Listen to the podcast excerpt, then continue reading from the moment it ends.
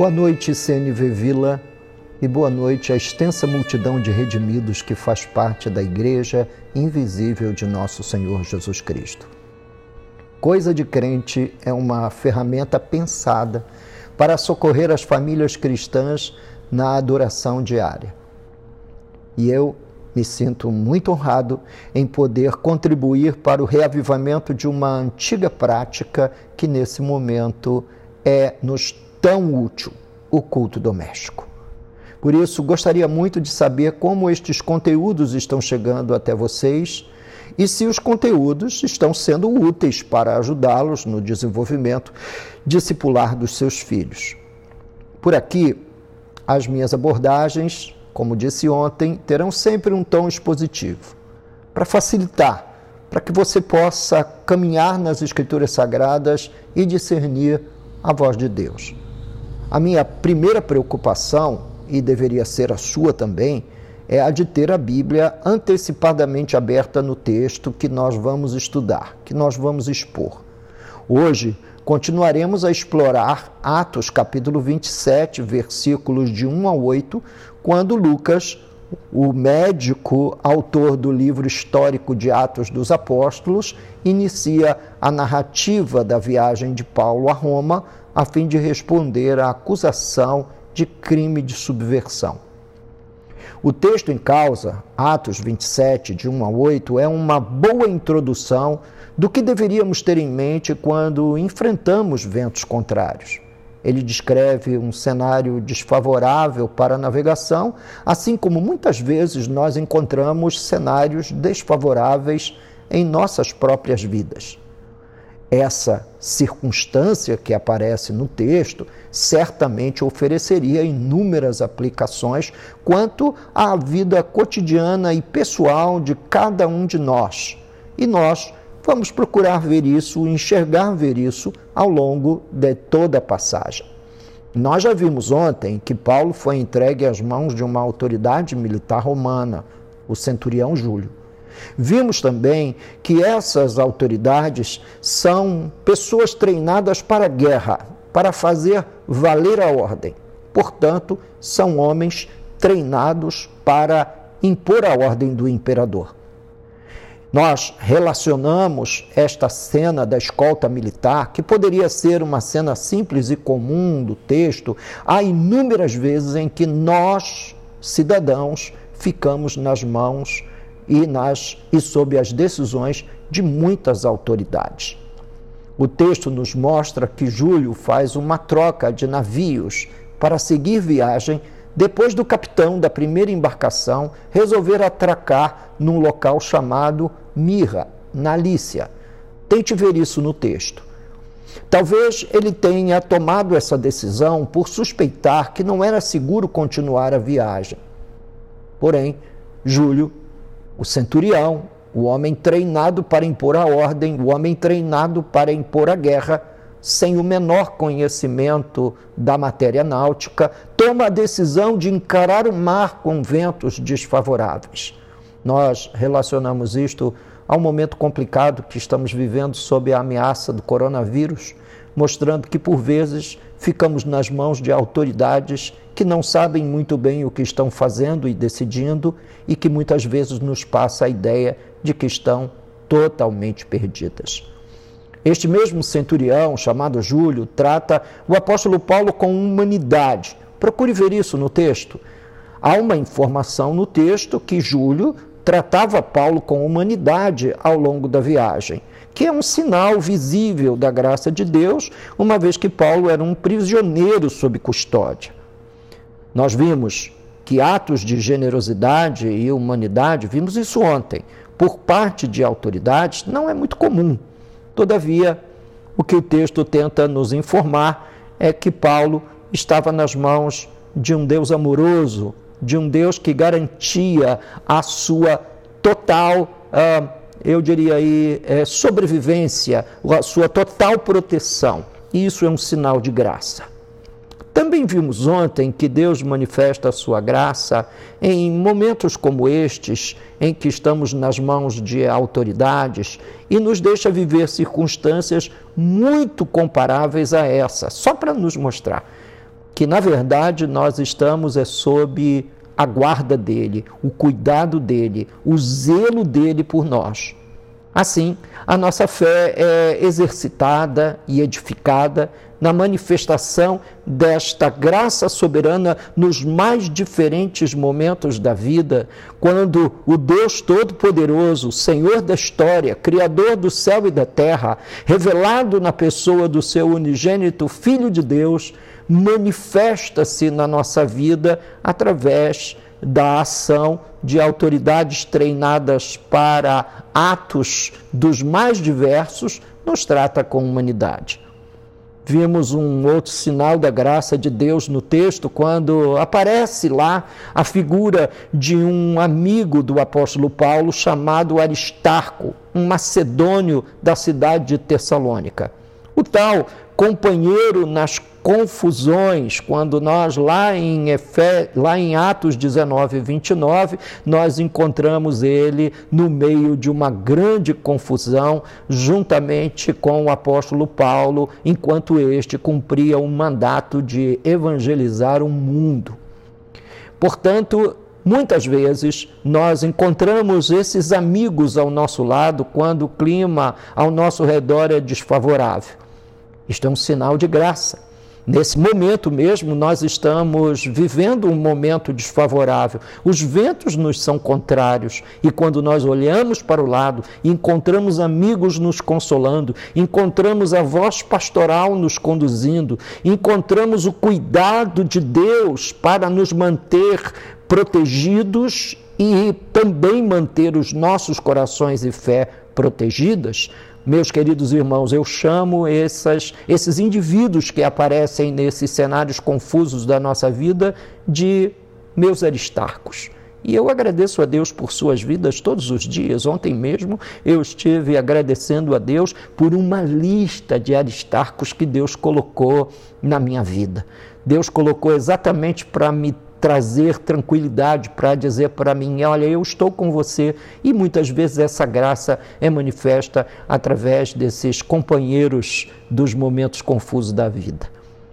Quando os ventos contrários começam a soprar, eu sei, você também sabe, porque nós lemos jornais, nós, nós estamos ligados com tudo que acontece no mundo ao nosso redor. Nós, quando os ventos começam a soprar contrariamente, as autoridades, sei lá, não sabem discernir muito bem os perigos que estão à frente. Você acha que todas as autoridades, todos os governadores, todos os prefeitos, o o presidente da República, acompanhado de seus ministros, sabem quais são ou quais serão as consequências desta epidemia? É o caso de Júlio, desse tal centurião, essa figura é, bastante interessante que aparece no texto, que os fez entrar em outro navio em Mirra para fazer o trajeto até Roma, apesar de ter completamente ignorado os ventos contrários. O texto, lá nos versos 4 a 6, nos informam dizendo assim: Partindo dali, navegamos sob a proteção de Chipre por serem contrários os ventos. Portanto, o capitão da primeira embarcação viu que os ventos eram contrários e procurou se proteger por contornando a, a ilha de Chipre. E tendo atravessado o mar ao longo da Cilícia e da Panfilha, chegamos a Mirra, na Lícia. Ali ele atracou. Achando ali o centurião um navio de Alexandria que estava de partida para a Itália, nele nos fez embarcar. Ou seja, Júlio ignorou os ventos contrários. Eu fico aqui pensando, será que ele. Por que, que ele ignorou? Será que ele pensou em fazer perguntas ao capitão, dizendo: Capitão, é seguro a gente fazer essa viagem? Mas não, Júlio não perguntou nada, ele não consultou carne e sangue. Ele seguiu simplesmente a viagem, obrigando os prisioneiros a entrar num navio de Alexandria que estava parado no porto de Mirra, indo na direção da Itália. Eu gostaria que vocês lessem juntos os versos de 4 a 6, mais uma vez. isso, leia pausadamente. Observe que o capitão da primeira embarcação ele fez uma manobra para se proteger dos ventos contrários, buscando a proteção de Chipre. Após constatar a dificuldade da navegação, Júlio deveria ter perguntado se era seguro continuar a viagem ou se não era mais sábio desistir dela temporariamente. Ele não custou ninguém. Muitas vezes nós encontramos nas mãos de autoridades que operam sob a mesma lógica quando são tão senhores de si mesmo que não fazem consulta a ninguém que conheça melhor a matéria do que eles. Aliás, somos todos, na verdade, um pouco como Júlio, uma vez que sofremos deste mal que consome os filhos de Adão, o orgulho. Somos orgulhosos demais para pedir ajuda. Por vezes, nós preferimos administrar prejuízos e até o caos do que fazer uma uma pequena correção sob o conselho de alguém. E aí, ocorre-me perguntar-lhe: Você sabe ouvir? Talvez a melhor pergunta fosse: Você procura conselho quando os ventos lhe são contrários? Você admite facilmente que não sabe? Nós, na verdade, não procedemos assim. Nós preferimos seguir em frente, mesmo não conhecendo o território que nós estamos adentrando, exatamente como fez Júlio, e acabar tendo que administrar um grande prejuízo à frente.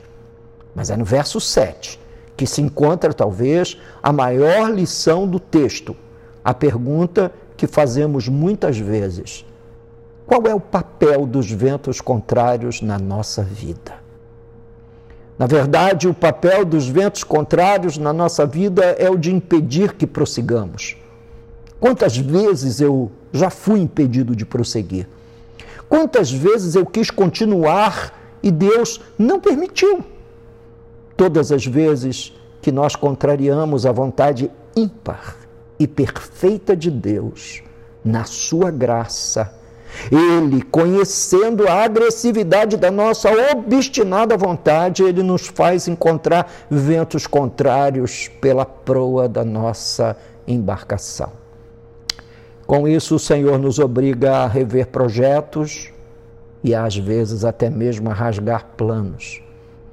Todas as vezes que os ventos começam a soprar contra mim, eu paro imediatamente. Nesse momento eu pergunto, Senhor, quanto do que estou planejando não é da sua vontade, embora eu cheguei a supor que fosse. Todos nós enfrentamos ventos contrários nesse momento. As autoridades deveriam perguntar: o que fizemos ou estamos fazendo de errado? Os líderes de todos os setores também deveriam se perguntar: o que estamos vindo a fazer ao longo do nosso tempo e da história de errado. Esta nação, na sua completa inteireza, deveria cair de joelhos e perguntar a Deus: onde estamos pecando contra ti? Nessa mesma linha, a igreja, na figura dos seus pastores, diretores de juntas missionárias, líderes de ministério, líderes denominacionais deveriam cair de joelhos com a pergunta nos lábios: o que estamos fazendo de errado, posto que os ventos nos são contrários? Esta é a pergunta que eu gostaria que você fizesse hoje. Senhor, o que, que eu ando fazendo de errado? Por que, que eu encontro tanta dificuldade na minha vida? Por que, que eu encontro dificuldade para evoluir? Por que, que eu encontro dificuldades na minha família, na educação dos meus filhos, na formação deles como discípulos de Jesus? O que andamos fazendo de errado? Abaixo, seguirá algumas perguntas para interação no nosso roteiro de culto doméstico dessa noite. Procure lê-lo. Procure responder todas estas perguntas interagindo com a sua família. essa noite é uma noite especial, é uma noite de decisões, é uma noite de arrependimento, é uma noite de reconfiguração dos planos de navegação dessa viagem da vida. E tenha certeza que Deus tem esse plano na sua vida, Deus tem esse plano na minha vida, na nossa vida, uma vez que os ventos são contrários a todas as famílias e todas as igrejas estabelecidas. Que Deus o abençoe e que o ajude a chegar a um porto seguro, em nome de Jesus. Amém e amém.